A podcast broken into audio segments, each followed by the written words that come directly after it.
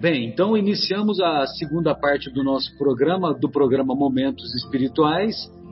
Ah, estamos estudando o capítulo, ou melhor, iniciaremos o estudo do capítulo 10 da obra Paulo e Estevão, cujo título é No Caminho de Damasco. E todos é, nos recordamos que a obra Paulo e Estevão, ela se divide, o Emmanuel dividiu em duas partes, né? É, esse, esse é o capítulo décimo da primeira parte, cujo, cujo personagem principal foi o Estevão, vamos dizer assim. E na segunda parte, né, que, que iniciaremos em algumas semanas, é, aí sim a personagem principal passa a ser o próprio o próprio Saulo de Tarso, que depois vai adotar o nome de Paulo, como nós entenderemos as razões lá na frente. Mas ele não adota o nome Saulo de Tarso na estrada de Damasco, como alguns apregoam, né?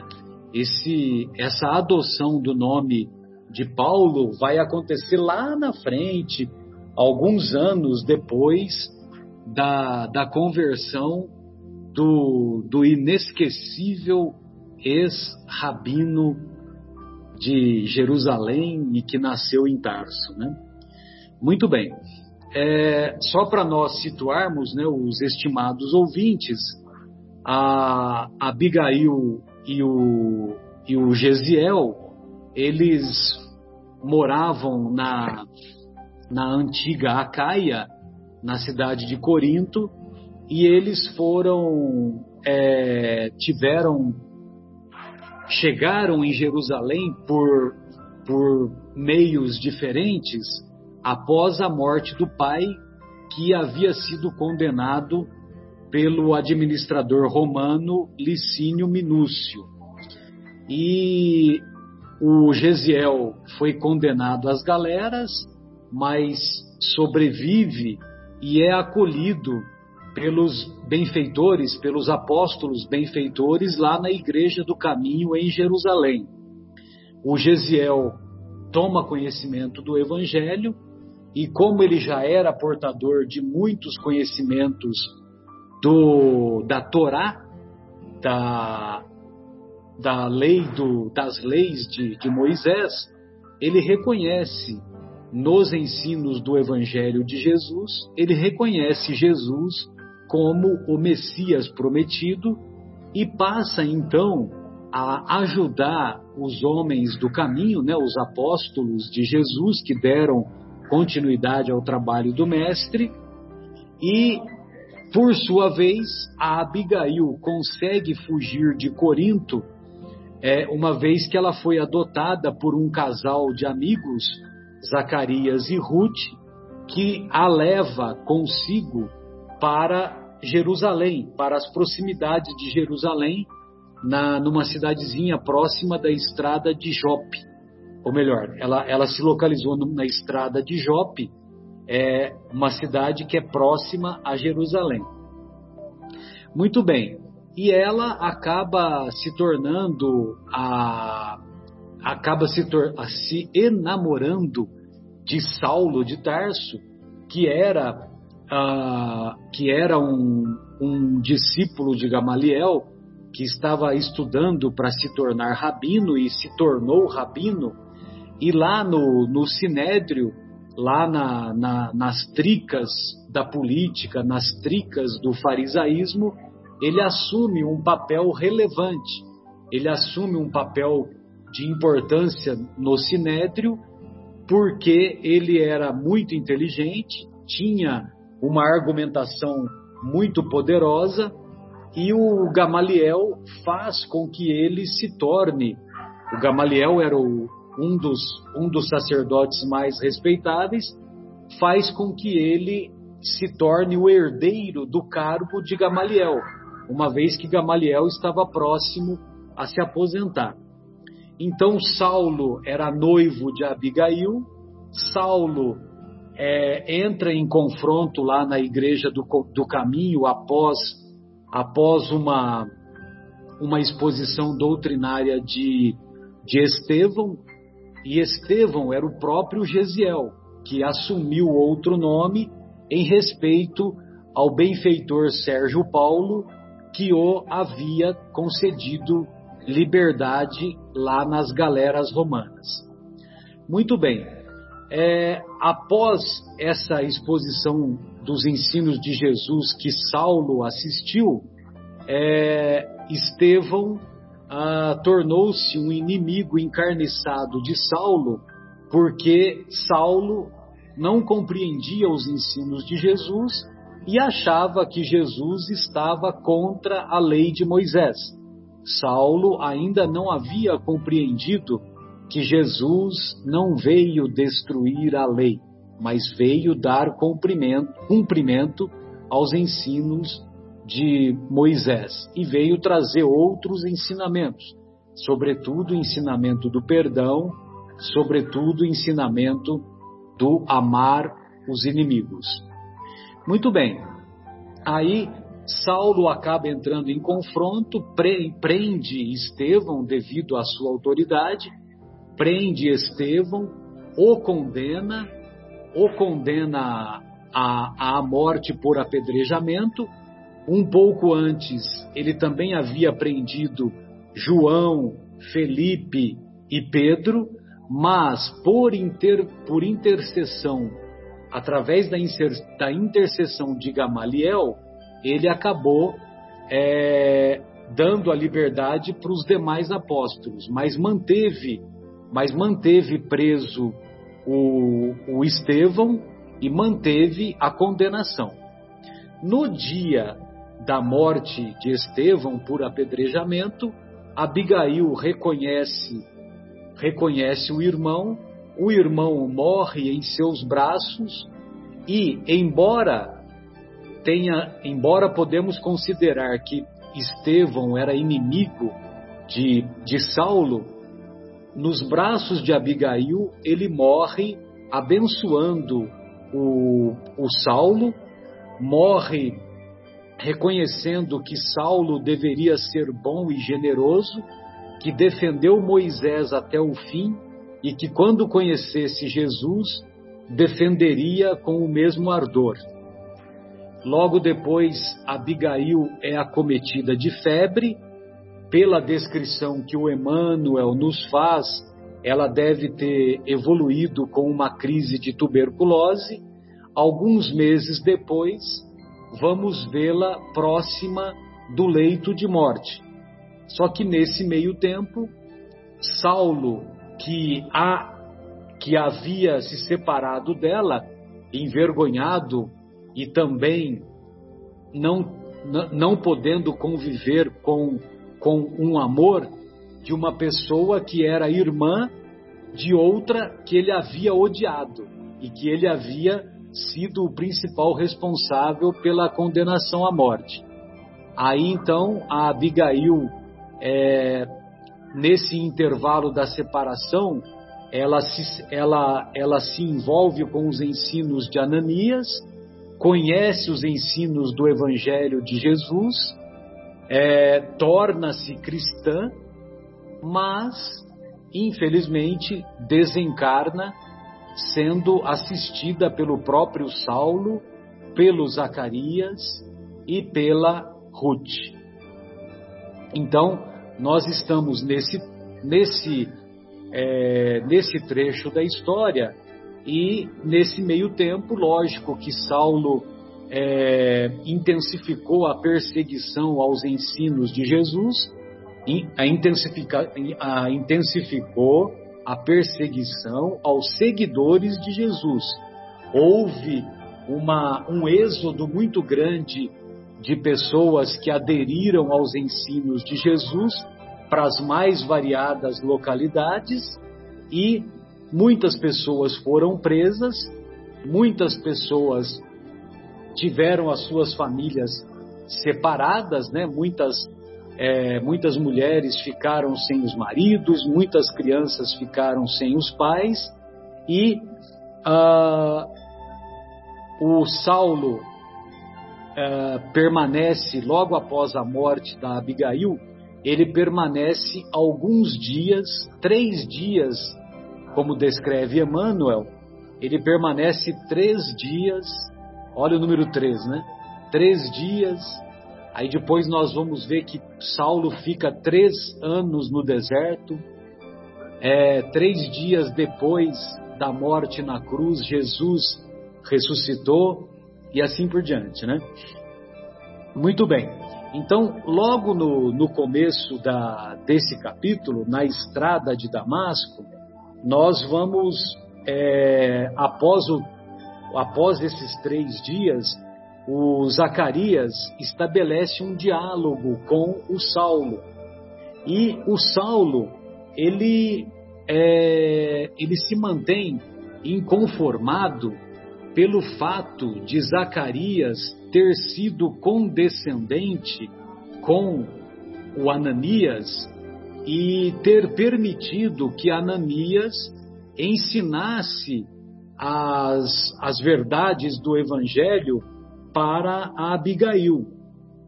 Então, ele, é, nesse diálogo, ou melhor, um pouquinho antes, é, ele coloca assim: que Saulo de Tarso galvanizara o ódio pessoal ao Messias escarnecido. Ou seja, ele estimulara esse ódio ao Messias escarnecido. Escarnecido quer dizer vítima de escárnio, vítima de zombaria, vítima, é, vítima de. Uh, vítima de, de zombaria, caçoado, né? Messias escarnecido é Messias caçoado, como se diz lá em Minas, ridicularizado, achincalhado, né? E então, como ele ainda achava que o Messias era é, ridicularizado, então ele considerava que Zacarias tinha sido muito condescendente.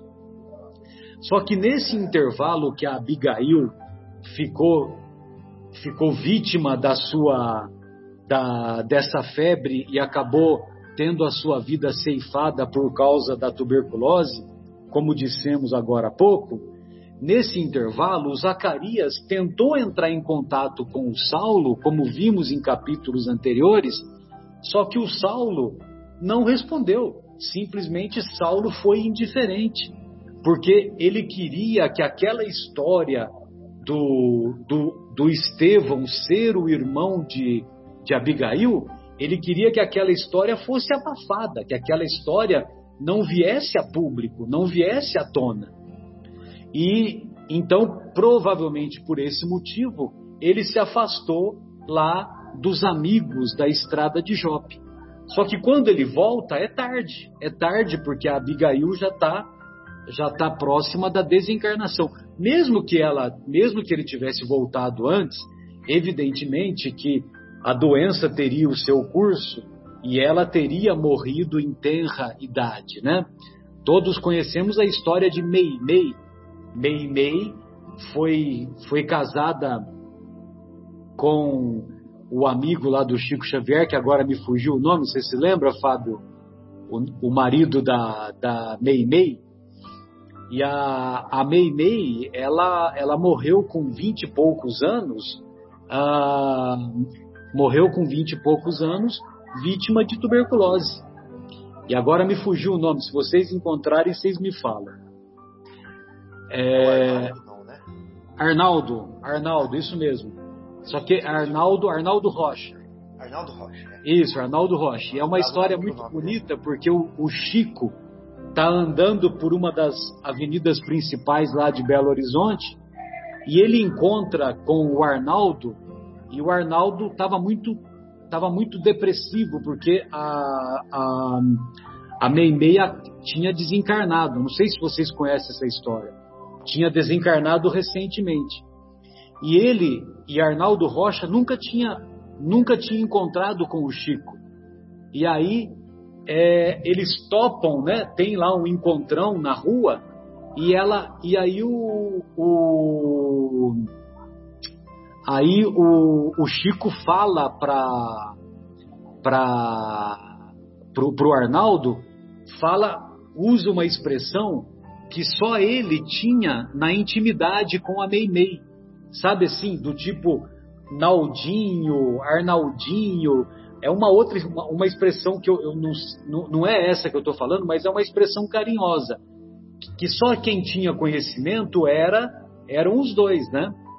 E aí o Chico usa essa expressão e fala que a Meimei é, dá um recado lá da Meimei estimulando o Arnaldo, né? Aí o Arnaldo fica tocado e fala: Meu Deus, quem que é esse homem, né?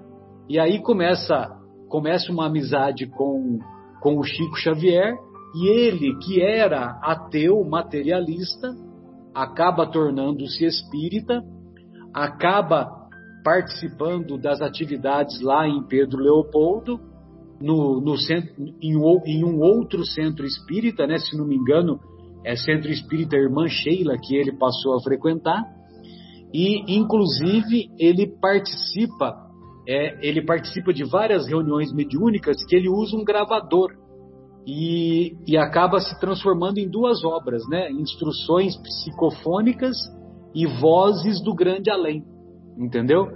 Que são, são obras assim de, é, de, de, ensinamentos muito relevantes, né? Muito bem. Aí o, o, eu só fiz esse comentário, nem lembro por que, que eu fiz esse comentário agora. É, Mas a Meimei desencarnou em tenra idade. Isso, ela desencarnou em tenra idade. E a Abigail, ela teria o rumo, obrigado, Fábio. Ela, ela te, certamente a, a doença teria o mesmo rumo. Abigail certamente morreria jovem também, mesmo que eles tivessem se casado antes, né? De qualquer maneira, é, ele, Saulo, fica inconformado e estabelece o diálogo com a com o Zacarias, cobrando isso, né? Cobrando por como que ele foi como que o Zacarias foi tão condescendente com um eremita, com um velho. E aí então o Zacarias argumenta que após após esse comentário, após essa convivência que Abigail teve com com o Ananias, que ela conheceu esses novos ensinos, que ela mudou a atitude mental dela. Ela ficou mais fortalecida, mais resignada, mais corajosa para os embates da vida, para as adversidades que, que surgiam, né? E aí então é o diálogo que eu separei, que o, que o nosso querido é, Zacarias argumenta com o Paulo, dizendo: ponderei tudo isso, mas a atitude mental da querida da querida morta revestiu-se de imensa consolação depois do contato com esse anacoreta honesto e humilde. Anacoreta é uma pessoa que vive solitária, uma pessoa é, que, que vive praticamente sem, sem, sem a família, né? É, você pode considerar depois, no, no início do cristianismo, aqueles monges que viviam isolados, né? Que não é uma coisa boa necessariamente, mas aquelas pessoas que vivem isoladas nem sempre é bom, porque a gente precisa da convivência para acertar, né? Para parar as arestas, né? Muito bem. Aí então ele diz que ela que a Abigail mudou essa atitude mental e isso foi muito importante Ananias tratou-a, continua o Zacarias, tratou-a sempre com profundo respeito, atendeu-a sempre alegre, não exigiu qualquer recompensa e assim procedeu com os próprios empregados, revelando uma bondade sem limites. Olha só, ele descreve um verdadeiro cristão, né? Atendeu sempre alegre, não exigiu recompensa e revelou bondade sem limites. Seria então lícito impugnar, desprezar benefícios? Ou seja, o, o homem foi bom para ela, ela melhorou na sua atitude mental. Aí eu vou desprezar, eu vou fechar as portas para esse homem? É verdade, aí continua o nosso querido o nosso querido Zacarias. É verdade que na esfera de minha compreensão não poderei aceitar outras ideias além das ideias que nos foram ensinadas por nossos avós respeitáveis e generosos, mas não me julguei com o direito de tirar, de subtrair aos outros o objeto de suas consolações mais preciosas. Ou seja, ele, Zacarias, ele não mudou a sua impressão, a sua impressão do, de mundo que ele tinha, né? A sua ele não, ele não, ele se manteve fiel à lei de Moisés, vamos dizer assim. Mas ele reconhecia que aqueles ensinos eram úteis, eram generosos para a recuperação, pelo menos a recuperação da atitude mental da Abigail. E aí ele continua: a tua ausência colocou-me em situação difícil. Abigail fizera de tua pessoa o centro de todos os seus interesses afetivos. Sem compreender as razões, olha só, sem compreender as razões que te levaram a, des a desaparecer de nossa casa, compadeci-me da sua amargura íntima a traduzir-se em tristeza inalterável. A traduzir-se em tristeza inalterável.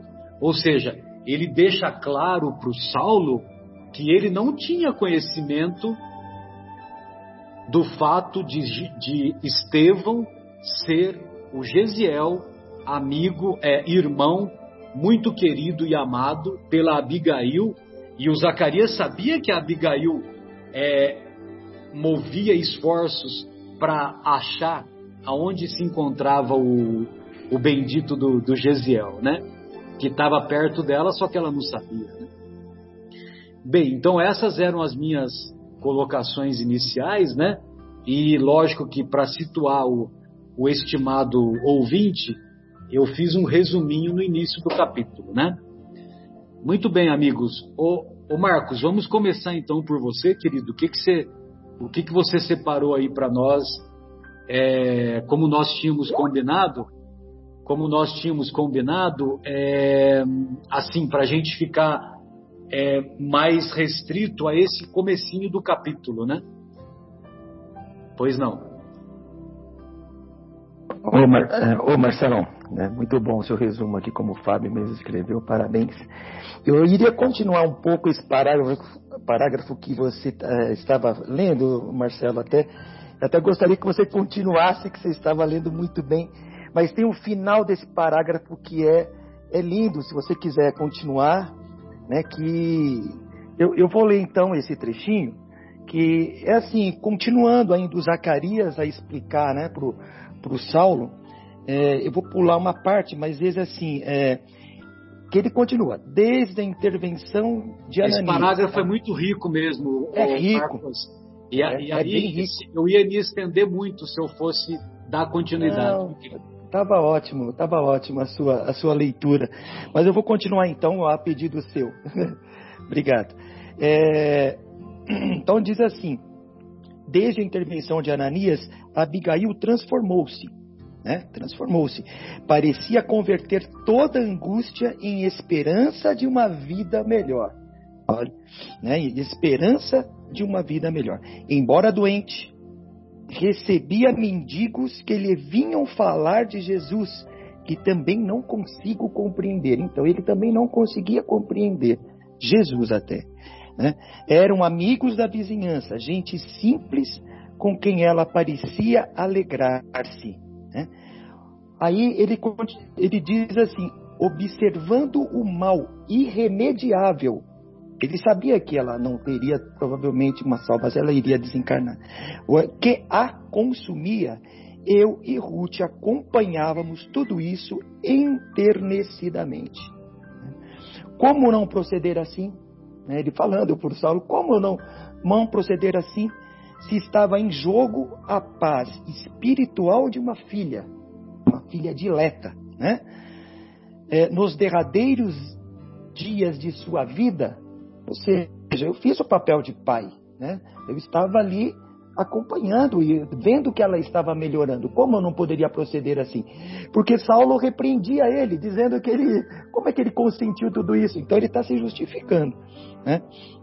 É, é possível que ainda não consiga entender o sentido da minha conduta nesse particular, mas em sã consciência estou justificado, porquanto sei que cumpri o meu dever, não lhe embargando os recursos que julgou necessários à sua consolação. Ou seja, ele deixou rolar, porque sabia que Abigail estava bem.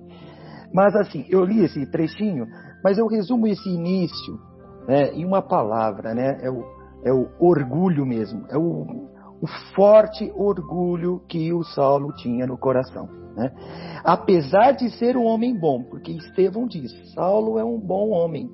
Né? Então, bondade, eu estou meio que separando bondade do orgulho, porque podem haver homens muito bons, mas homens orgulhosos. E, e, e Saulo era isso, ele era muito orgulhoso. E tinha, tem uma, uma, um trechinho que fala este. De, é, bom, depois eu, eu acho aqui e leio para vocês, mas fala um pouquinho deste, deste orgulho exacerbado do, do, do, do, do Saulo, né? E, e, é isso, assim, ele, apesar de tudo que ele passou nesses últimos meses, né?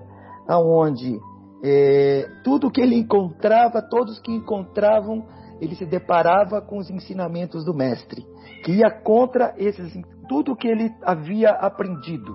Né? Mas mesmo assim ele não se curvava. Aí chegou ao cume da, da amada, né? praticamente desencarnar em seus braços, falando das palavras de Jesus, e mesmo assim o orgulho ainda não foi vencido. Então, Saulo era um bom homem, com certeza, defendia os ideais dele, defendia o que ele havia havia havia aprendido, sim, defendia Moisés, sim, né, com garras e dentes, digamos assim. Mas o orgulho dele era muito maior até do que isso. Ele poderia, depois de tudo isso, dizer: gente, peraí, será que eu não estou errado? Ou será que eu não estou pegando pesado demais com o povo que está fazendo o bem? Né? e até o. o, o, o ai, perdão, aqui o. desculpa. Ah, não, no, no, nessa conversa que ele teve com o. o ai, me fugiu o, o nome Zacarias. agora, Marcelo. O Zacarias. Zacarias.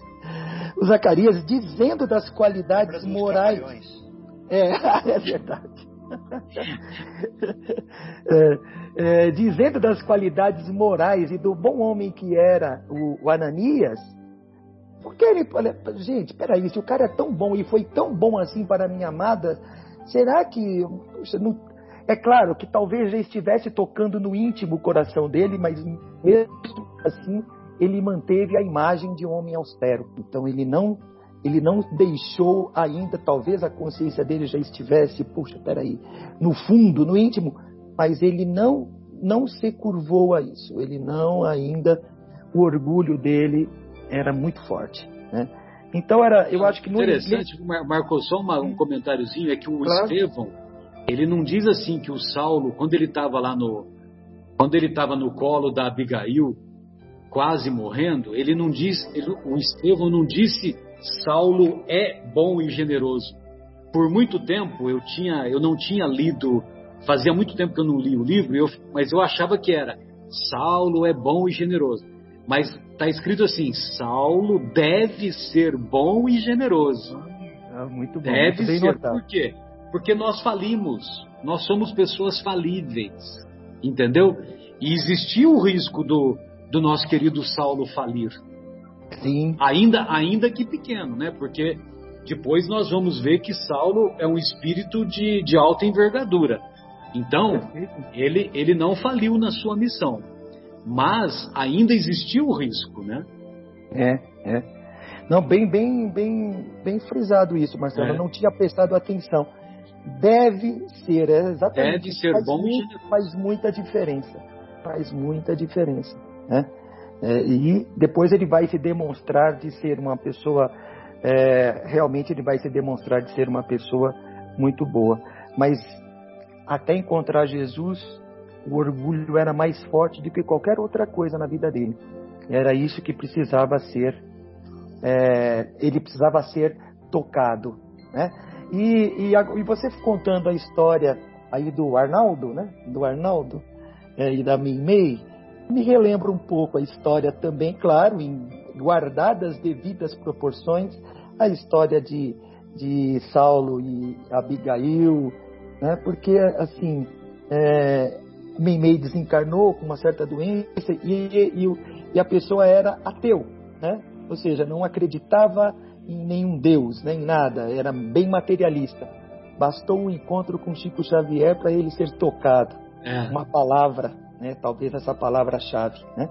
Então, às vezes, nós somos tocados ou podemos ser tocados no, no decorrer da nossa vida e nos transformar. Era isso, essa é a minha colaboração. Maravilha. E aí, Fábio, o que, que você separou para nós aí, querido, desse do comecinho desse capítulo, né, para porque a estrada de Damasco é longa e profunda. É, eu separei uma frasezinha que falava assim, ó. Zacarias falando para Saulo.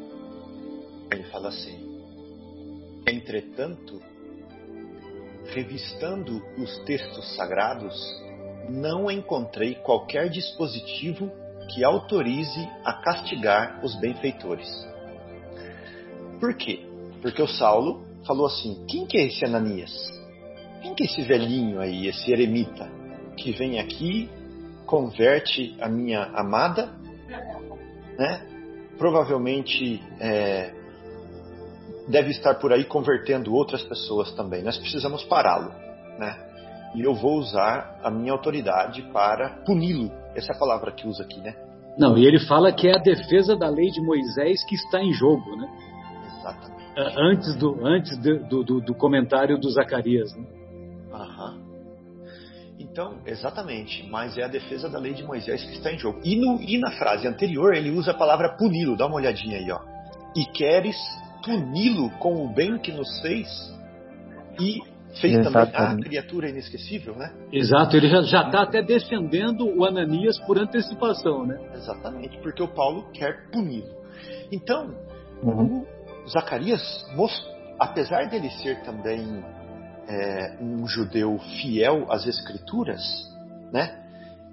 E ignorante quanto a, a, ao evangelho, ele defende o Ananias ele não se subtrai. Aí ele fala Por assim. Por causa ó, do comportamento dele. Né? Exatamente. Por quê? Exatamente. Porque é a conduta que ditou ali o caráter, né? E não o rótulo. E não o rótulo. Exato.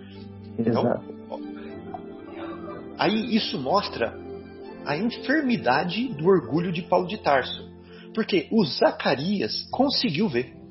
E ele falou Exato. assim, ó, revistando os textos sagrados. Imagina você falar isso na frente de um doutor da lei. Né?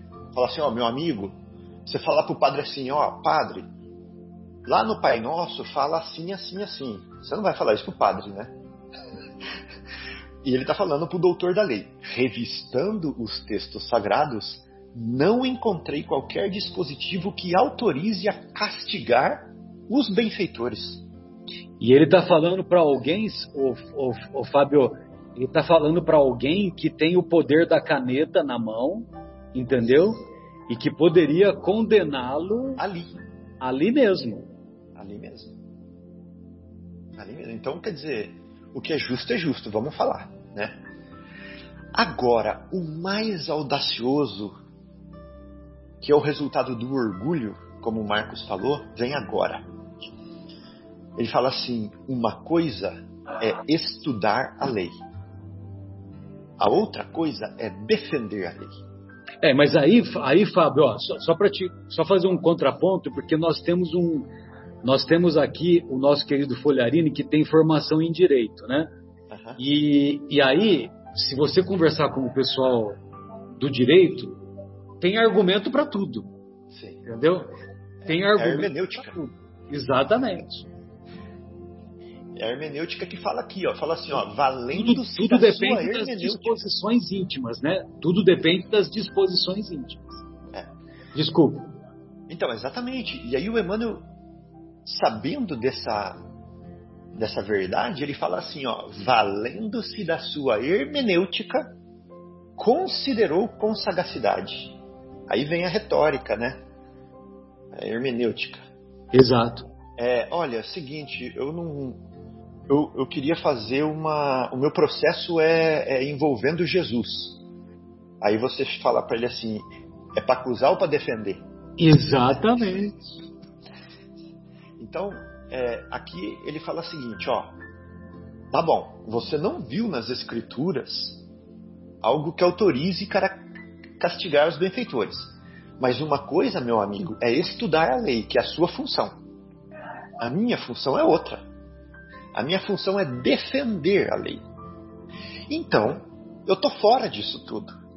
Eu posso então usar outros processos, outros artifícios para garantir que a lei, que é o que você está estudando aí, aonde você não achou isso, seja aplicada, seja usada. Mas eu estou fora. E, e para defender eu posso tudo. Entendeu? Eu posso até transgredir a própria lei. Então é um absurdo. Né? Eu posso transgredir a lei para defender a lei. É isso. Exato. Exatamente. É o absurdo, é o absurdo do orgulho. Exato. É o absurdo do orgulho. Eu vi, Marcelo e amigos, uma vez. Isso é uma coisa, isso é uma coisa muito atual, né? Que nós vemos, temos acompanhado aqui no Exatamente. Brasil. É. Isso que eu ia falar. Isso é atualíssimo. É. Atualíssimo. Isso é, é, é, humano, né? Então eu vi um, um outro exemplo. Eu vi numa casa espírita a um metro de distância de mim, uma pessoa como o próprio Ananias, eremita, até porque ele não vinha daquela cidade, mas ele se integrou a uma casa espírita, se, é, se sentir obrigado a redefinir os rumos da casa espírita, por causa da bagagem espírita que ele tinha. Então ele a diretoria da casa não estava contente com os novos rumos que ele estava impondo à casa. E a diretoria o, o coagiu, né, encurralou e falou para ele assim: meu amigo, você está indo contra a tradição da casa. Então, você decida.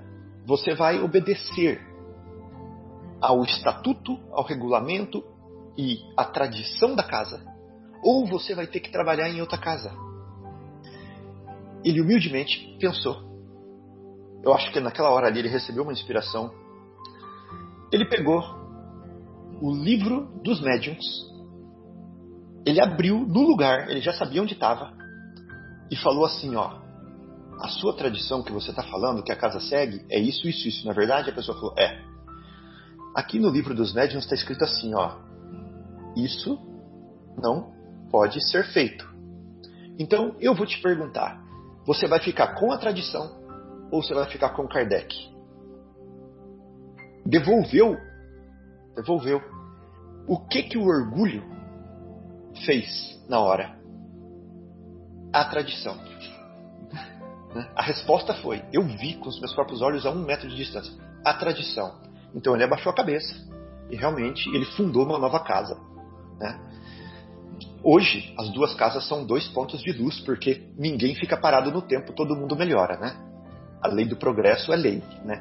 Então, os dois melhoraram, os dois, é, os dois pontos de luz existem e iluminam onde estão. Mas, na nossa vida, quantas respostas dessa nós demos para os nossos pais, para os nossos cônjuges? Quantas oportunidades nós aceitamos, pegamos com as duas mãos, porque nós estávamos com esse tipo de visão. Né? E negligenciamos outras, negligenciamos outras coisas mais profundas né? por esse tipo de visão. Então, realmente, isso é uma coisa é, que está ainda nas nossas entranhas e que é, ainda exige, como nós estávamos falando né, na, na, na, na parte anterior do estudo, muitas encarnações para desincrustar isso de nós, né? para lavar, para, este, para banir é, de nós. Porque não vai ser numa simples existência que nós vamos conseguir nos livrar do, do orgulho, que é o, o, o grande. É, a grande raiz né, de, de, to, de todos os males da Terra, juntamente com o egoísmo. Bom, esse, esse, é o primeiro ponto que eu queria colocar. Acho que eu já falei muito, né? Vou, vou tentar ser mais breve ô, nos outros. Ô, Fabinho, só, só para complementar, desculpa, achei aqui a frase, logo no começo desse capítulo, né, que Emmanuel ele se dirige uh, ao orgulho de, Paulo, de Saulo, uh, é, um orgulho inflexível do coração. Tá bom? Só para citar essa. essa inflexível é que não se flexiona, né? Sim. Não dobra. Não, se, não dobra. Apesar de tudo que ele vai fazer, não vai dobrar. Tá? Só, desculpe, só para colocar isso. É, exatamente. Aí, o que, que acontece? Na minha opinião, né? Eu acho o seguinte: o Paulo de Tarso, ele não vai deixar de ser orgulhoso ele só vai usar o orgulho dele numa outra direção. né? Vai usar a força em outra direção agora. Eu conheci Jesus, não importa de onde que eu estou vindo, meu amigo. Eu só sei que de agora em diante eu vou para lá, eu vou para ele. então vamos lá. Agora uma outra frase. Ah, e essa daqui dá um miudinho também. No dia seguinte, muito consternado, regressou à cidade ansioso por encher o vácuo do coração. Perdido no labirinto das horas vagas. Gente, encher o vácuo do coração. Por que vácuo? Quem que estava preenchendo o coração dele? Era Abigail, não era? Era Abigail. E Abigail, carne e osso, não era? E a carne e osso é a ferrugem, a carne e osso é aquilo que o ladrão leva. A carne e osso é aquilo que o túmulo leva, né? E a carne e osso não é, é não é vida. Carne e osso é existência. É diferente, né? É existência.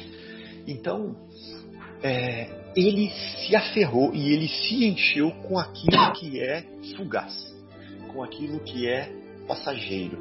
E é lógico que agora ele tinha um vácuo. É lógico que agora ele tinha um vácuo. E a minha pergunta é o seguinte: no que nós estamos nos aferrando? No que nós estamos nos aferrando? Cuidado com o vácuo. Né? Aqui foi uma, uma, uma, puxada de orelha na gente.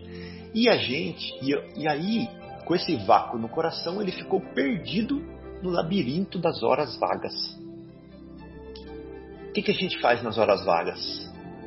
Né? O que, que a gente faz nas horas vagas? É um labirinto. É um labirinto. E a gente fica igual barata tonta. Depois vai dormir e fala assim: nossa, né? perdi, perdi o tempo. Então, uma pequena reflexão, não vou, per não vou perder, não, não vou é, é, patinar aqui, porque eu tenho umas, uns outros pontos que eu queria falar. Alinhavam-se ali todos os instrumentos odiosos, execráveis das perseguições político-religiosas que envenenavam Jerusalém nos embates da época. Aqui nós estamos falando de quando Saulo manda para o calabouço, para a sala de tortura, um jovem que conhecia o paradeiro de Ananias, não é verdade? E ele falou assim: Eu vou arrancar a verdade desse jovem. E ele realmente arrancou a unha desse jovem para poder saber a verdade. Então ele tinha lá no templo, pensa bem, gente, no templo, ele se alinhavam instrumentos odiosos e na casa de Deus, na casa de Deus, alinhavam-se instrumentos odiosos e execráveis das perseguições político-religiosas que envenenavam Jerusalém nos embates da época. E aí você vai falar né, de cidade santa, né? Vai falar de povo escolhido, né?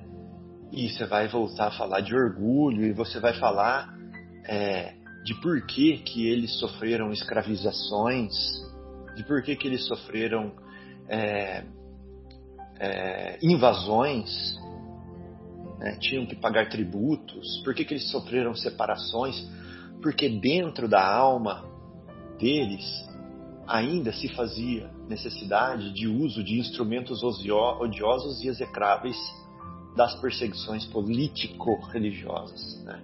Então, esses são os, ser humano, os seres humanos que representavam o povo escolhido né, na época, que muitas vezes Jesus chamou de raça de víboras, de hipócritas, de serpentes, e que, como vocês falaram, são muito atuais ainda.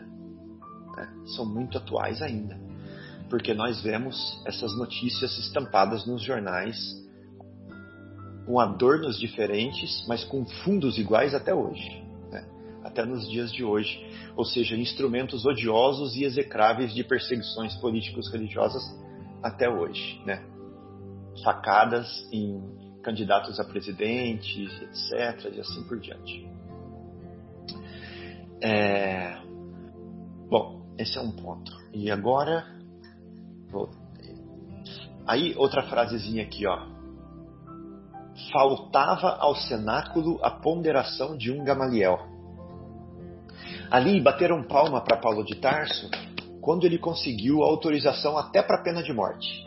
Uma carta que o autorizava a levar para as outras cidades né, o seu jugo, né, a sua, o seu juízo para punir, para corrigir os desertores da lei. Né? E ali, na hora de dar essa, essa autorização para ele, né, faltou a ponderação de um Gamaliel. Por que, que eu coloquei isso daqui? Porque quando nos faltasse, quando nos faltasse a ponderação de um livro espírita? Quando nos faltasse a ponderação de um amigo, ou de uma palestra, ou de um, é, de um espírito protetor, o que nós seríamos capazes também, né? Então, graças a Deus, nós estamos iluminados, né? pelo amor divino, pelo amor de Jesus, pelo amor dos nossos tutores espirituais. E que nós não fechemos os nossos olhos a eles, né? porque senão nós trombaremos com a parede da mesma forma que o Paulo de Tarso. Nós não somos melhores do que ele. Né? Se faltar a ponderação de um Gamaliel na nossa vida, né? que nós sejamos humildes de, humildes de reconhecer né? que somos cercados e protegidos pelo amor divino. E a última coisinha que eu queria falar é o seguinte. É...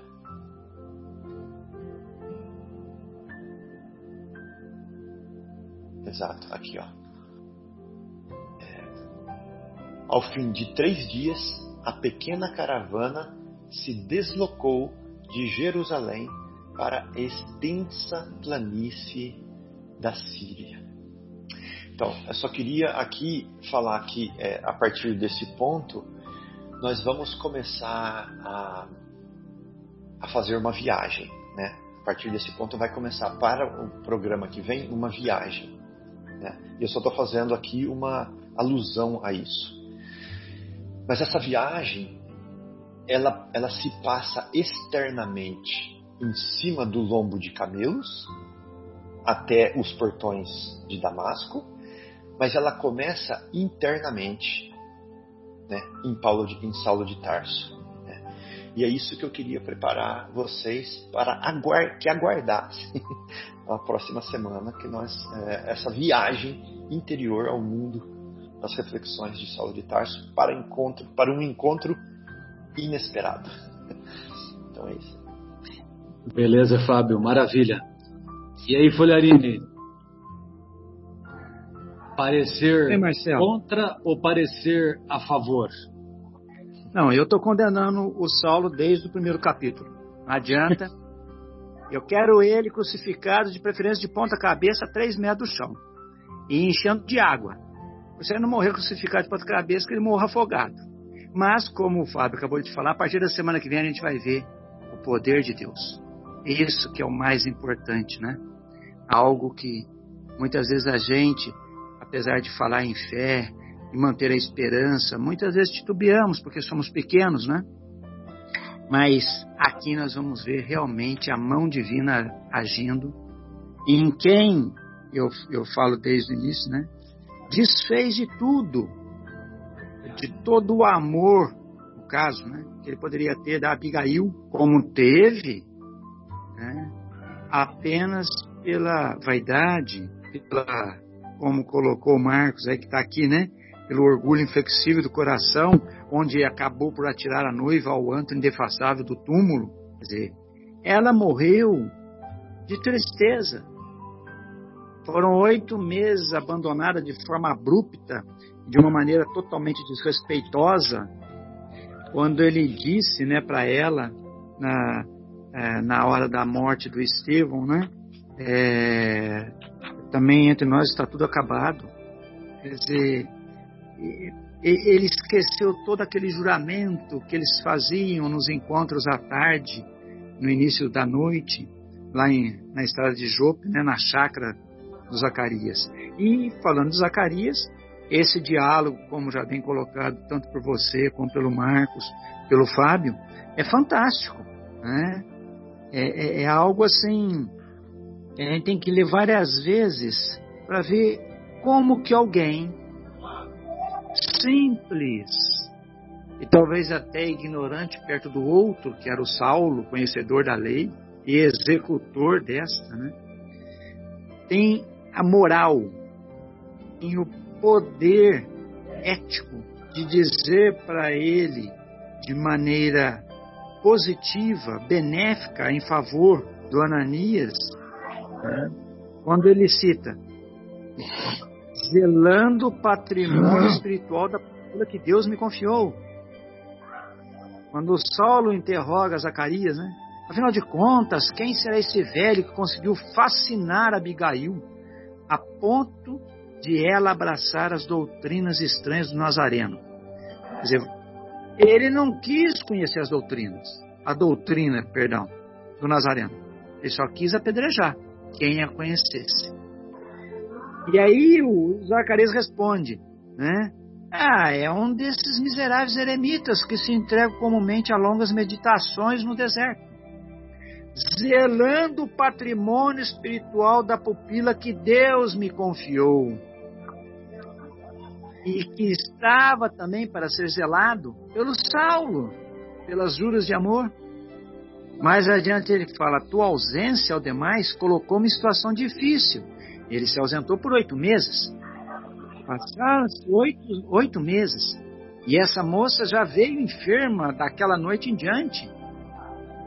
E a tristeza, nós sabemos, que leva à morte. Infelizmente, Abigail fizera da tua pessoa o centro de todos os seus interesses afetivos. E o que, que ele fez com isso? Jogou na lata do lixo, apenas por manter aquela expectativa que ele tinha de se tornar o homem mais respeitável, o homem mais respeitado dentro do sinédrio, dentro do povo uh, judeu farisaico. Compadeci-me da sua amargura íntima a traduzir-se em tristeza ina, inalterável, observando o mal irremediável que a consumia, mas sacaria para ele, né? E ele chega naquele ponto que o Fábio né, é, citou, e que aí, além da hermenêutica, tem algo dentro da doutrina jurídica, que nós falamos que é a jurisprudência, e ele criou uma jurisprudência. Eu tenho de punir os transviados, tenho de punir, como necessitas podar as árvores da tua chácara. Pronto, a partir daí qualquer um poderia punir todos têm uma chácara ou todos têm uma árvore para podar. Aí, realmente, como bem colocou, né? Você quer acusar ou quer defender? E a gente acha sempre as portas para acusar e defender. Mas mais adiante, ele segue. Verdade é que sofri amargamente com a derrocada dos sonhos da juventude, Emmanuel falando do Saulo. Mas que a soledade da existência, nas lutas que reputava sagradas, ao serviço de Deus. E aí para frente ele segue com os varões para a viagem. O que eu, o que eu vejo é que o Saulo aqui ainda está perdido, né? é cego mesmo, pelo, pela busca da aplicação da lei mosaica, principalmente a parte humana dela. Não é? E em defesa disso, ele se arvora, como bem lembrou o Fábio aí, ou o Marco que falou, ele conseguiu até a carta onde ele poderia determinar a morte de quem quer que seja que estivesse seguindo o maldito Nazareno para ele, porque ele está jogando toda a fraqueza dele, a falta de coragem dele, por ter perdido Abigail e o amor, o sonho da sua juventude, como fala aqui no início do capítulo, no Jesus Cristo, que ela se tornou, de ouvir falar, de conversar com esse Ananias, mal sabendo ele o que acontecerá daqui a alguns dias. O que esse Ananias fará com ele? Em nome de Jesus em nome de Deus.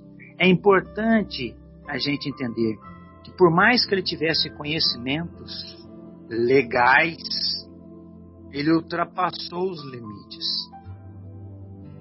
Ele, pelo orgulho próprio dele. E isso é um problema, porque talvez nós, na defesa de alguma teoria, de alguma ideia profissional no nosso serviço, a gente deixe passar o nosso orgulho na frente.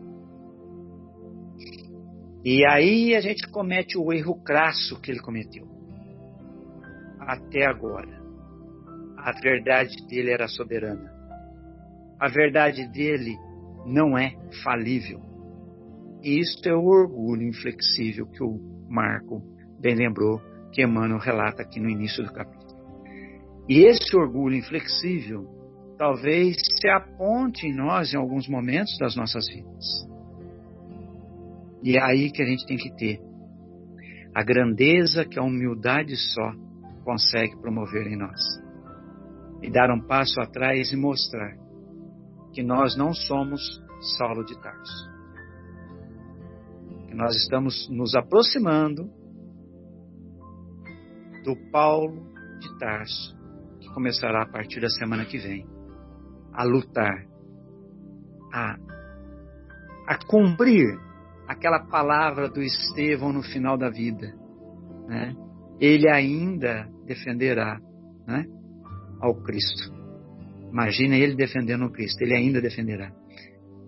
Então, nós que, graças ao bom Deus, fomos já colocados num caminho religioso, e aí qualquer religião. Eu friso sempre isso porque a doutrina espírita mesmo ela surgiu para quem não tem religião, não é para quem tem. Então aí nós, ou eu pelo menos, fala por mim, que tinha uma religião, mas nem sabia o que era religião, e fui descobrir um pouco da religião dentro dessa doutrina, tenho que estar alerta para que eu não caia nos laços do caminho que existem para nos testar. Existem. Até onde você vai com essa tua ideia? Você é o dono da verdade final? Até aqui nós vimos um ser humano chamado Saulo, o de Tarso, como dono da verdade suprema. que em um único momento abaixou a cabeça para o Gamaliel para libertar três dos, dos apóstolos, mas fez questão de levar o outro ao martírio. Que nós não esqueçamos essa linda, maravilhosa lição que Emmanuel nos traz, essa história contida nessa obra Paulo e Estevam. E possamos usá-la constantemente, lembrar dela essas lições constantemente, para que nos aproximemos realmente da nossa origem divina, onde não há erros em nós, e vençamos os erros que acumulamos nas muitas vidas. Abigail foi realmente uma luz para esse Saulo de Tarso, mas ele não soube aproveitar. A partir da semana que vem nós teremos a luz na pessoa dele. Graças a Deus. Bem, amigos, então após a, essas reflexões aí do nosso querido Folharini, nós é, encerramos o programa Momentos Espirituais e retornaremos na próxima semana. Um grande abraço, Folharini, um grande abraço, Marcos Melo, um grande abraço, Fábio. Muito obrigado, amigos.